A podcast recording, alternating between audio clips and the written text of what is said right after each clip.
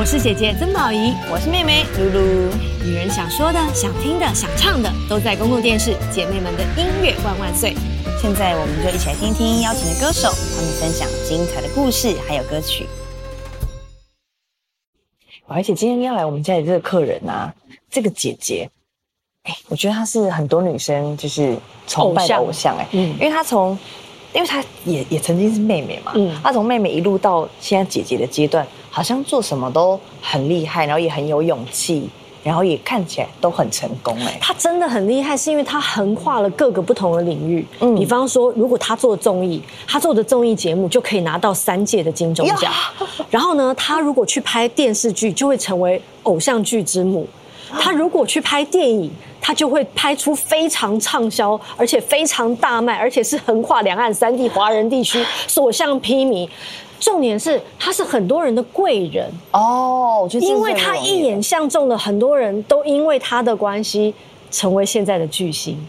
你说他在演艺圈是不是就是举足轻重又德高望重？所以今天我们这一整集就是要向他致敬，会有他的头像吗？很厉害哦！虽然是姐妹们音乐万万岁，但他来只要接受访问还不用唱歌，我们还请歌手来唱跟他有关的歌。你说到底谁有这样的待遇？因为你跟你讲是 keyword hashtag 偶像剧之母，但我觉得我们今天可以聊更多。我觉得他的角度，然后女生的角度，然后去看他做这么多事情。好，你直接请他喽。我们欢迎柴姐柴智屏。林过喽，柴姐致敬致敬致敬，离后离后，向你致敬。请坐，请坐，谢谢谢来我们家做客，我都觉得人啊，不要在他走了以后，人家再跟他致敬是好的。你干嘛突然讲这个？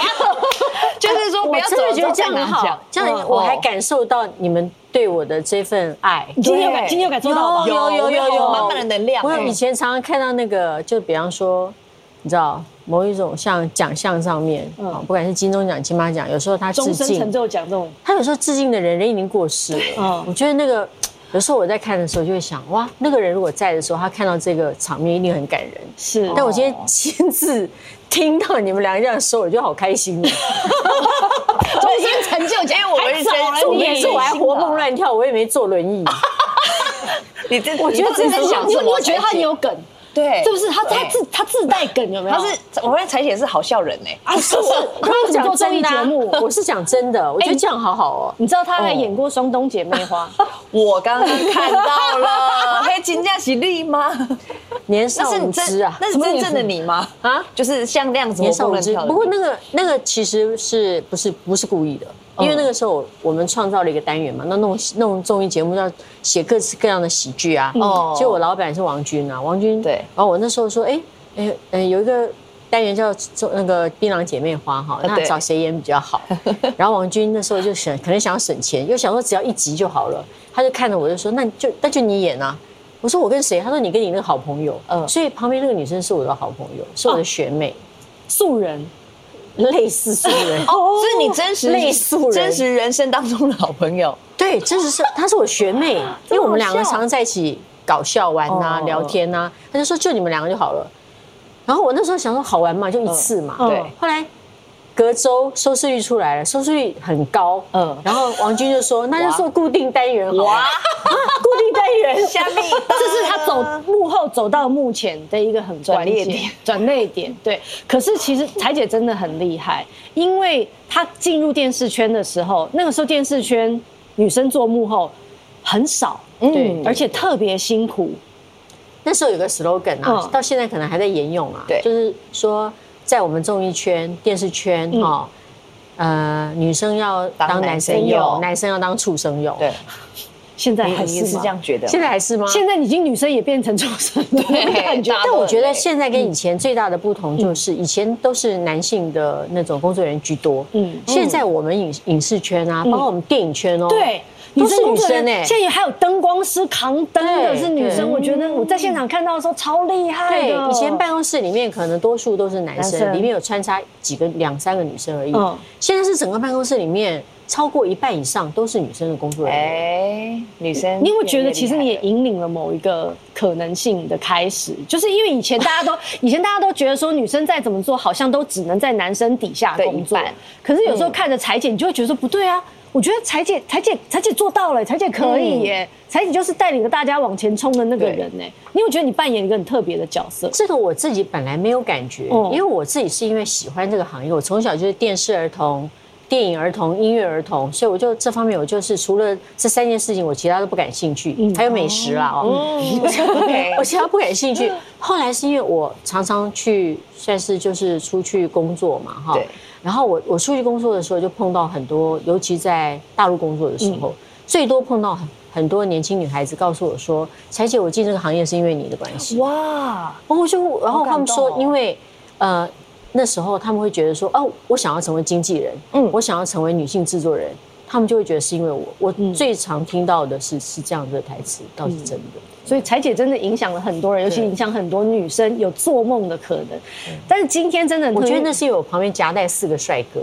你说 F 四吗？对啊。你说你说大家向往的 其实不是女制作人，是旁边带着四个帅哥。可是我觉得这个是，你知道这是后后来就到戏剧，但是因为你知道刚刚。一没有，那个是主菜吧？哦，对对对对对，那个是那个是真的是主菜。但我我有个真心的一个好奇，就是一开始因为彩姐是女制作人，然后你看一开始你要服务的对象，你看譬如说瓜哥啊、郑敬一哥啊，对，你要用什么角度去跟他们？你知道我光是用想的那个话，刚刚没搞，很紧张哎。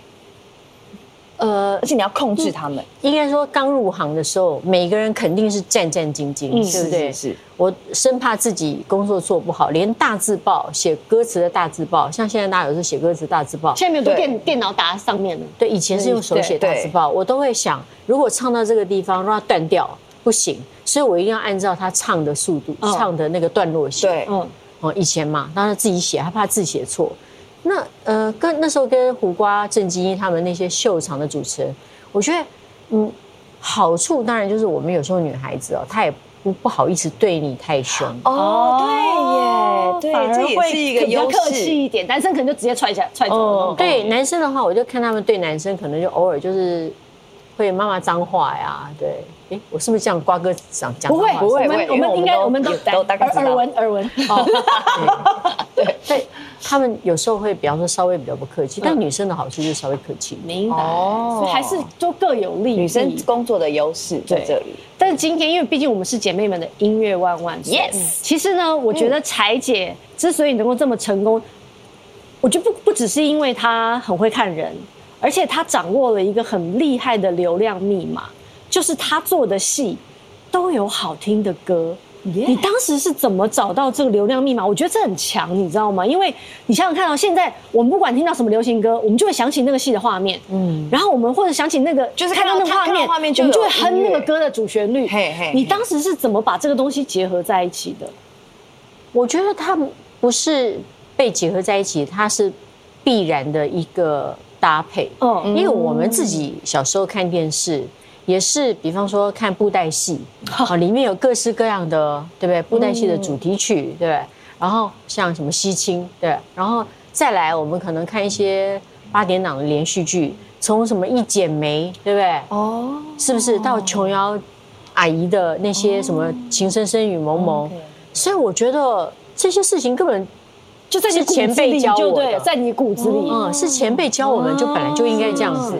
OK，还有还有，我们小时候看什么《梁山伯与祝英台》，好哇，真的一直到现在。好，我们请彩姐来一首 《祝英台》嘛，楼台会 应该都背起来了。所以今天我们这一整集里面就会有很多跟彩姐有关的歌曲，大家可以一一听到。今天好，等一下我们要唱这首歌，其实我就要现场跟彩姐告白，因为我觉得你做的戏啊，其实展出的歌，其实对我们影响也都非常深远。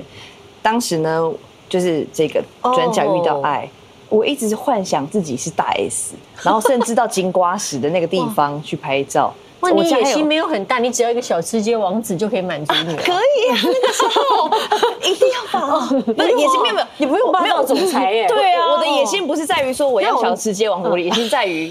我要当大 S，对，因为大大。S 就 everything 那种感觉，对对对。然后我家还甚至有张海报就贴着，哇！对，所以你说刚刚宝仪姐跟聊到说，很多人说我要当女制作人啊，我要当一个哎这呃编剧，我要当一个监制，但是我那时候就觉得哦，这个因为看了这个戏，然后就觉得哦，好像真的很想要接近这样子的世界，然后就一步一步跟着看。嗯，我对这部戏有不一样的感情，它是我第一个写的剧本。哦，原来那时候编剧被我气跑了，哦，所以逼不得已我找不到人，就自己写，然后就想说，那自己先写几集，一边边写。边找编剧再来接手，对不对？嗯。结果后来后来后来的编剧说：“哎，你这个风格我写不来。”然后说：“不然你再继续下分场，然后我们来帮忙，呃，协助里面的一些剧本的一些内容。”所以我一写就把它写完了。哇！自己拍了天分，不是是意志力。其实真的是意志力，因为其实那时候白天工作，晚上写剧本很累的。天哪！好，原来是第一导演拍的又快，导演拍的比我写的快。哇，所以每天都还要赶赶，我们广东话叫飞急宅，就是飞纸张，就是每天每天飞页飞页飞页，对。所以那时候大 S 已经拍到快要昏倒了，然后就看着我，我那时候去探班，他就看着我说：“彩姐，其实我觉得剧本是写的蛮好的啦，可是是不是可以写快一点？因为因为我们等于是最后才把那个最后几集写出来，然后变成是场景已经快要没有没有用了，哦，他就变成是要在很短的时间要熬夜。”然后把最后几集给录完，哇！他又要跑又要哭，然后又，所以你看今天请踩起来就很多秘很多秘辛哎。那我们今天可以先听听歌吗？听听听啊！我们请静文来唱这首歌。好，爱转角。耶！谢谢静雯，好听，帅又帅哦，那大衣哦，怎么变偶像剧男主角哎？他有放感情在唱，有有有有。真的，一一听到这个歌。画面就回来，回到我十六岁那一年。对，你看那感那感觉真的很棒。而彩姐的做的戏，不得不提的就是你做的第一部偶像剧。为什么大家说它是偶像剧之母？就是因为哇塞，其实 喂，好吧，也可以这么说，就是因为那部戏之后，真的引领了。一个 generation 好像就变成它已经是一个就是剧种，剧种，然后已经是大家都要朝着这个模式去前进。是，所以来把海报拿出来看一下，太经典了啦，真的。请问英文名字叫做 Meter Garden，Meter Garden，Meter Garden 是什么意思啊？流星啊，Meter，Meter，Meter。OK，OK，我们英文实在太烂了，对，拍谁 拍谁。可是这的确。我觉得台湾的偶像剧不只是走遍华人地区哦，嗯，它是整个东南亚、整个东北亚，对，就是有翻译没翻译的，看字幕的、配音的，就是所有的人都为偶像剧《流星花园》着迷。彩姐一开始有想到后面会发生这么巨大的影响。在做这个，老实说，当然没有。可是我觉得一样，前面会有个例子，就是那时候我们看日剧，嗯，我们就觉得哇，日剧里面你看木村拓哉哦，竹野内丰，那么多的帅哥美女，而且日剧也不是只有在日本红嘛，所以当时我是朝这个是说我想要制作一个像日剧那样子好看的年轻人可以看的戏剧节目而往。往那个方向走的，嗯，那我当时在做的时候，当然虽然没有想那么多，可是心里面总是觉得，如果能够不是只有台湾看，当然更好。对，因为因那时候我记得最清楚的就是我们不是去，因为没有预算，我们其实制作费很少很少，然后因为钱不够，那只能就是说带 F 四他们去五分埔有没有买那个哈？对，去五分埔啊，买那个就是。看起来样式还蛮时尚，可是质量很烂的。反正就是拍照 OK 那种衣服。然后买的过程当中呢，我记得那时候是那个呃门内斯，因为文内斯个性比较天真啊、活泼啊，他就说哇，彩姐，要是我们可以出唱片就好了。嗯，然后我就说当然会啊。你们会出唱片，而且以后呢，我们红了以后，我们还会去亚洲巡回做演唱会。你那时候只是想要骗年轻人吧？那时候有有真心。对啊，那时候因为那时候那时候他已经戏还没拍，刚开始拍嘛，还是我老实说，我在讲的时候，我当然不是为了。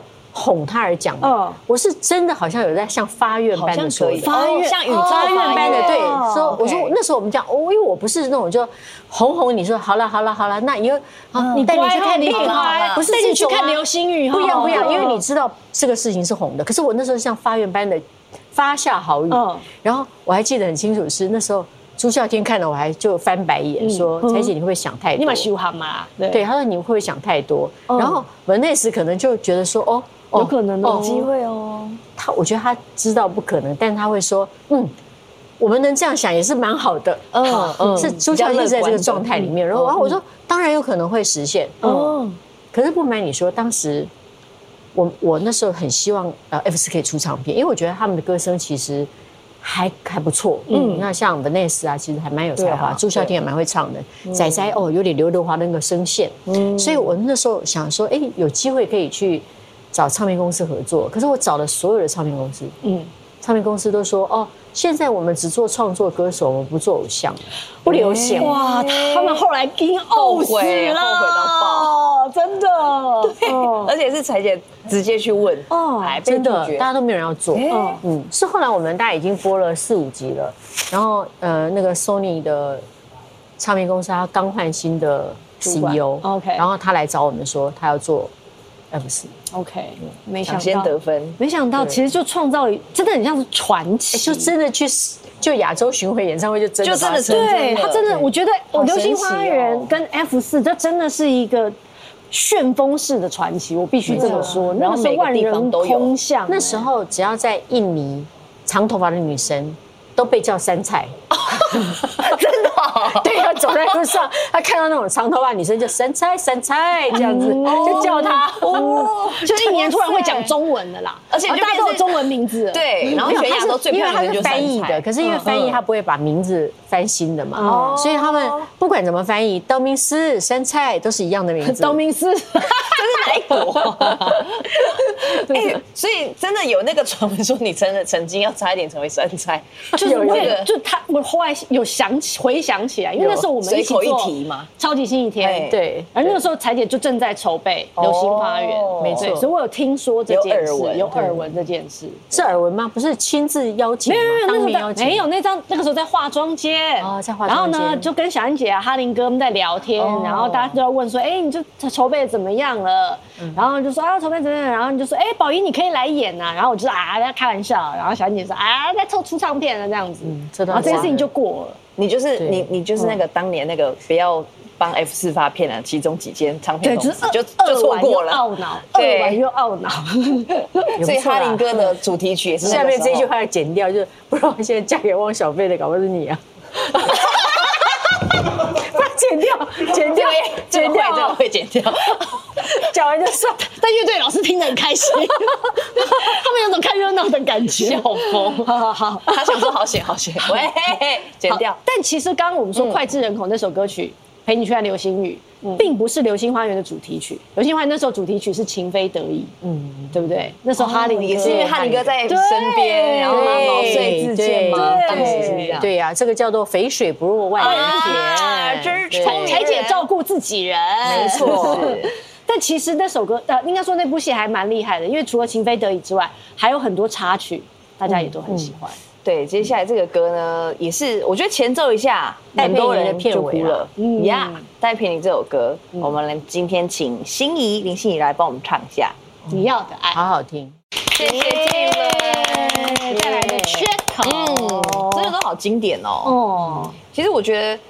我觉得彩姐真的很厉害，就是我觉得你真的把我们带进了一个偶像剧的漩涡里面，偶像剧人生真的不能没有偶像剧哦。那个为对为什么为什么偶像剧可以风靡所有，而且不同世代都在看哦。嗯，我觉得没有人不喜欢看俊男美女啊，对不对？主持人也是漂亮的，对不对？哎呦，制作人也要漂亮呀，人是视觉的动物，对。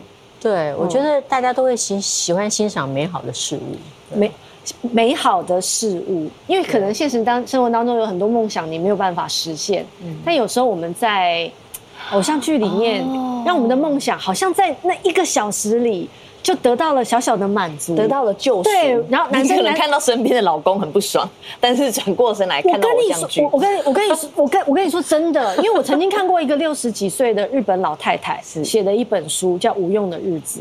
啊，佐野洋子是我非常非常喜欢的一个作家。他那时候就说，他为什么要看偶像剧？因为他说他那个年纪其实已经不可能再谈新的恋爱。嗯，然后看到旁边的人，其实也觉得真没意思。可可是他在看偶像剧的时候，仿佛他的心情又回到了没错最初的悸动。而其实你想要的也只是那份悸动。你真心跟你谈恋爱，然后你还要照顾他，还要帮他把屎把尿，哎，没有要把屎把尿了。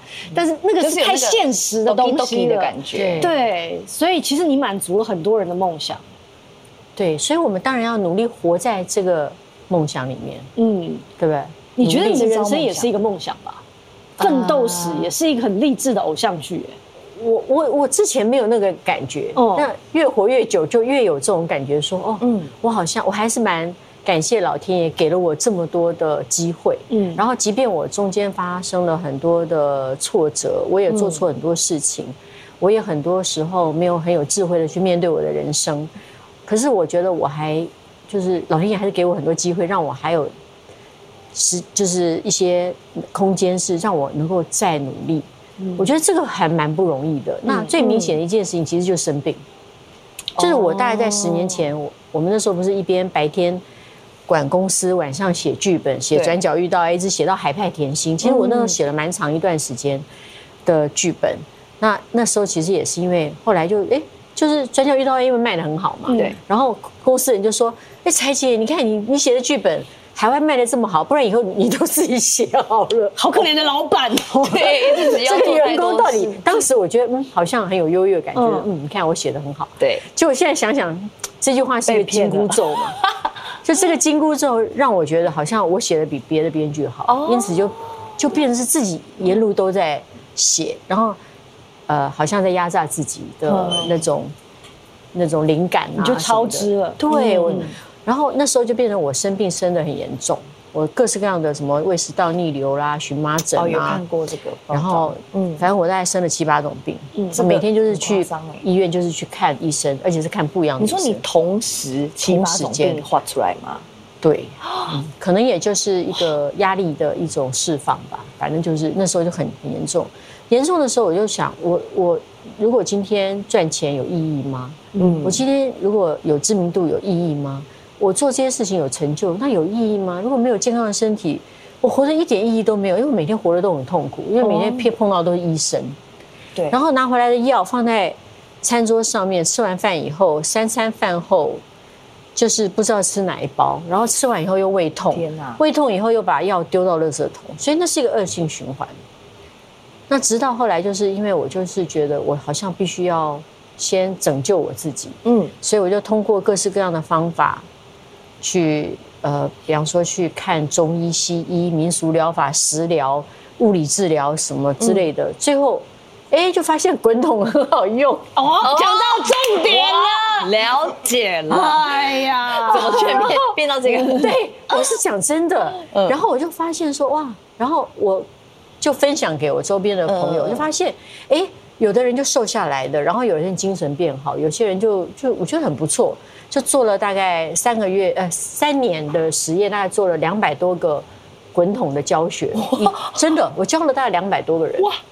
我发现彩姐是你只要投入某一个领域，你就会毛起来，全神贯注，然后你变成这个领域的一个专家。我想要证实，我想要证实这件事情不是只适合我一个人。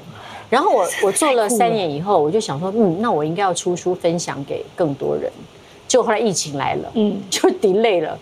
Delay 到后来今年才输出的，但其实也刚好啊，因为疫情其实是唤起大家重新面对自己的生活跟自己的身体，你要对自己的身体负责啊。而说实在的，非侵入性的疗法最健康，嗯，因为其实像滚筒啊，它是一个很很自然，就你也不用吃药，你也不用打针，你也不用开刀，你可以疏通你的经脉，让你整个身体活络起来。你没有身体没有堵塞，其实你就你就好很多了。对，而且它做完以后马上有感。很痛吗？嗯，痛，但是 超痛的。我做痛了以后，你会觉得轻松了。痛并因为刚刚很痛，现在不用做，真的很轻松。所以，所以人要面对痛苦。哦，如果你面对痛苦完了以后，你觉得痛了，痛完以后，你就会感受到不痛的快乐。哦，如果我们一生当中都是在一个自己觉得自己这样很爽，嗯，那爽完以后，其实说不定你后面会痛苦。哦，其实里面里面也蕴含了一些人生从从滚筒看柴姐的人生，对，你看从对。从中医要转到戏剧，一定有很痛的过程，对。可是痛完之后，哎，就就就很丰富的人生了。所以这样子，我们就会变成面对它。我现在就变成是不怕痛了。我现在碰到困难的时候，就会觉得痛困难过后，一定就是我成长的一个开始。哇，好正面哦！我要去买那个滚筒书来看。我送你，我送你。对，不好意思，没有送到你手上。没关系，没关系。那请问，如果要拍你个人的奋斗史，嗯，你会找谁来演你？哦，好难哦。对，这个这一题，这一点重要。很兴奋，因为其实彩姐是很会 casting 的。你看她。所有演过他的戏的我要找比我更漂亮的人来演。彩姐觉得这有点难哎，对，会不会很多很多？哦，我每次人家如果说我漂亮，我就说，因为我在幕后，我就会当最美丽的制作人。但如果今天是演员的话，我只能当喜剧演员。哪有？你演丫鬟呐？什么演女演太妹、演丫鬟、双冬姐妹花、双冬姐妹花，对不对？给我一个名字，你想要找谁演你？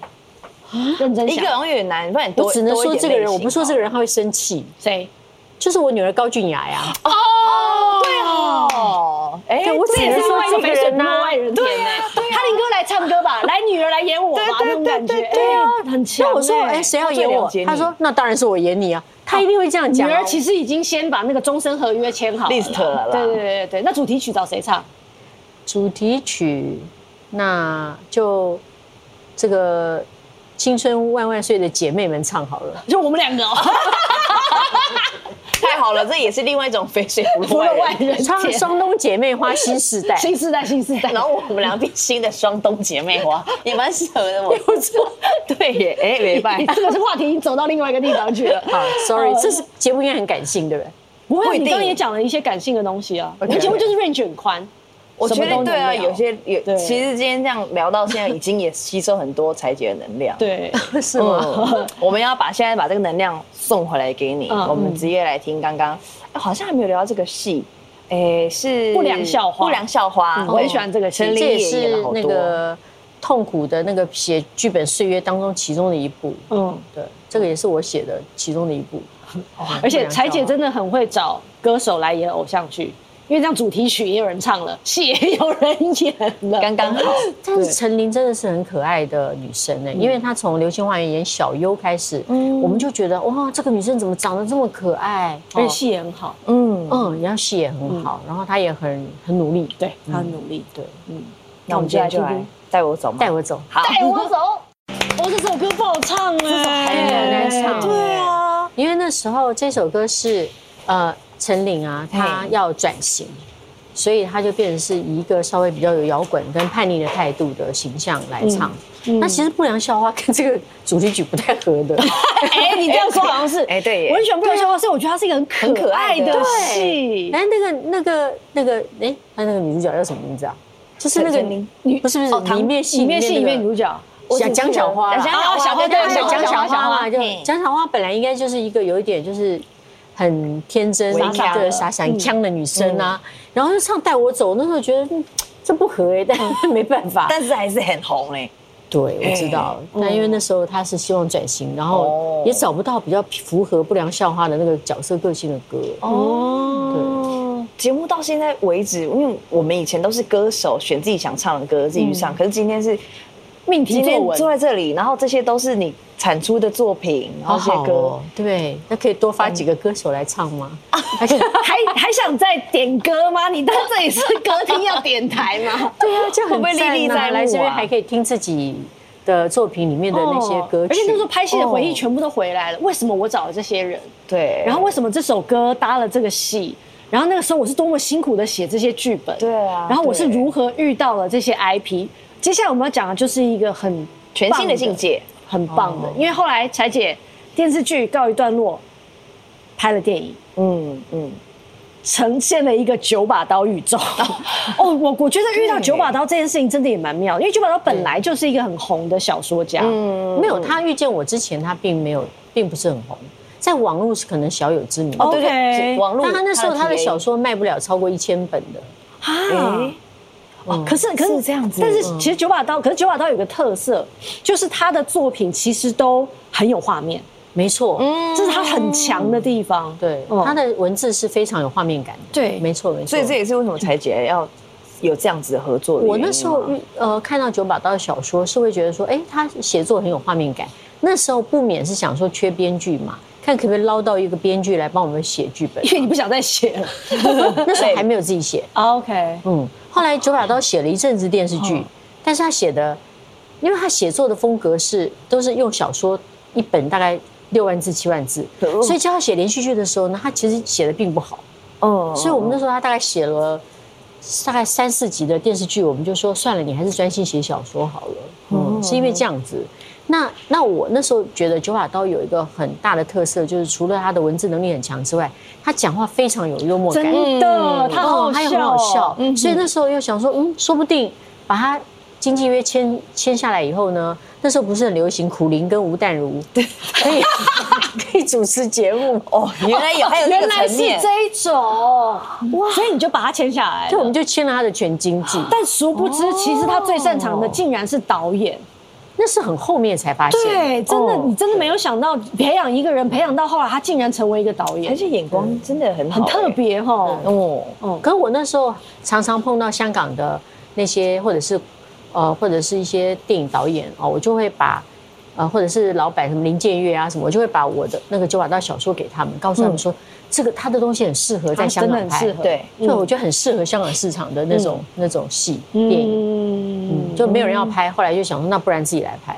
可是他，可是他拍的第一个也是他，我觉得是他人生当中一定得先完成这个作品，他才能够继续往前走。就是那些年自己的初恋故事。对，嗯。而我觉得那些年其实也奠定了他那个中二宇宙。因为九把刀真的蛮中二的，一直都很中二，后来就越来越变本加厉。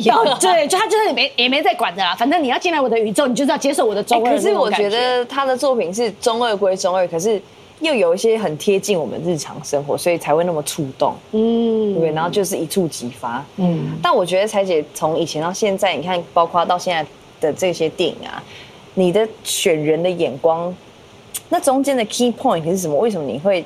就是他，就是沈佳宜了，他就是柯景腾了，嗯，就是哦，总是会有别人啊，对啊，对，因为陈妍希也是肥水不入外人田啊，他是我们公司签约的艺人，OK，嗯，那呃，柯震东那时候是因为是我跟哈林好朋友嘛，然后柯爸爸是哈林的好朋友，那因为这样子就常会碰到，嗯，碰到的时候我就说，哦，你儿子长得好帅，那时候才十七岁，来跟柯爸爸要零用钱。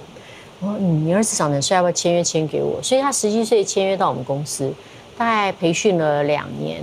然后九把刀的电影要开拍的时候，我们当然会觉得希望第一优先是自己公司的人。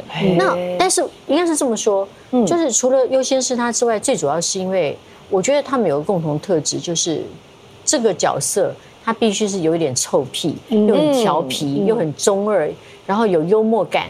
但是其实内心其实很胆小的一个一个男生，哦，所以那时候就是觉得说，其实柯震东是很适合这个角色，就是柯震东就是柯景腾，最主要还是长得帅啦，对，重点就是这个啦，颜值一定要高啦，这个先进罗衣后进人呐，对，我还是要先看外面，对对对，演技可以慢慢培养，对不对？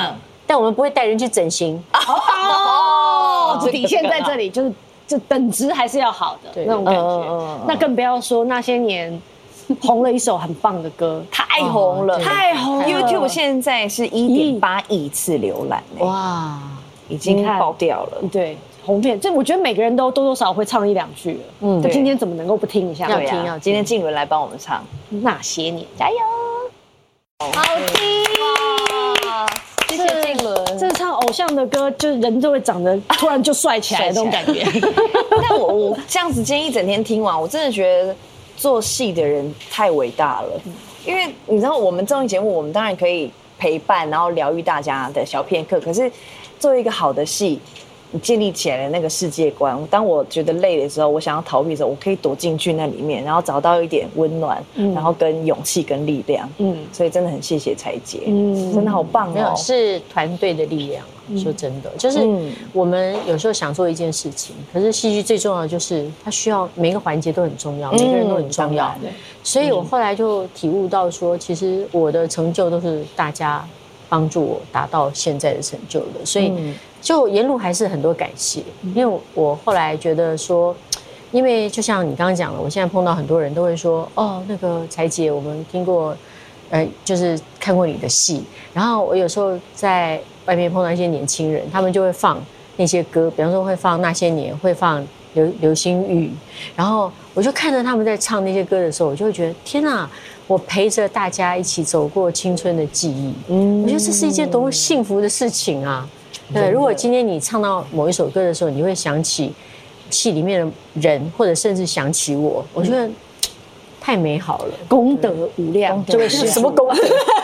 这是一个 快乐啊，快乐啊！其实，其实我觉得这也是这个行业很吸引人的一个部分，就是不管你是大红或者是小红，只是在自己的工作岗位上默默做的一些事情，但是一定在某一个 moment，你疗愈了某个人。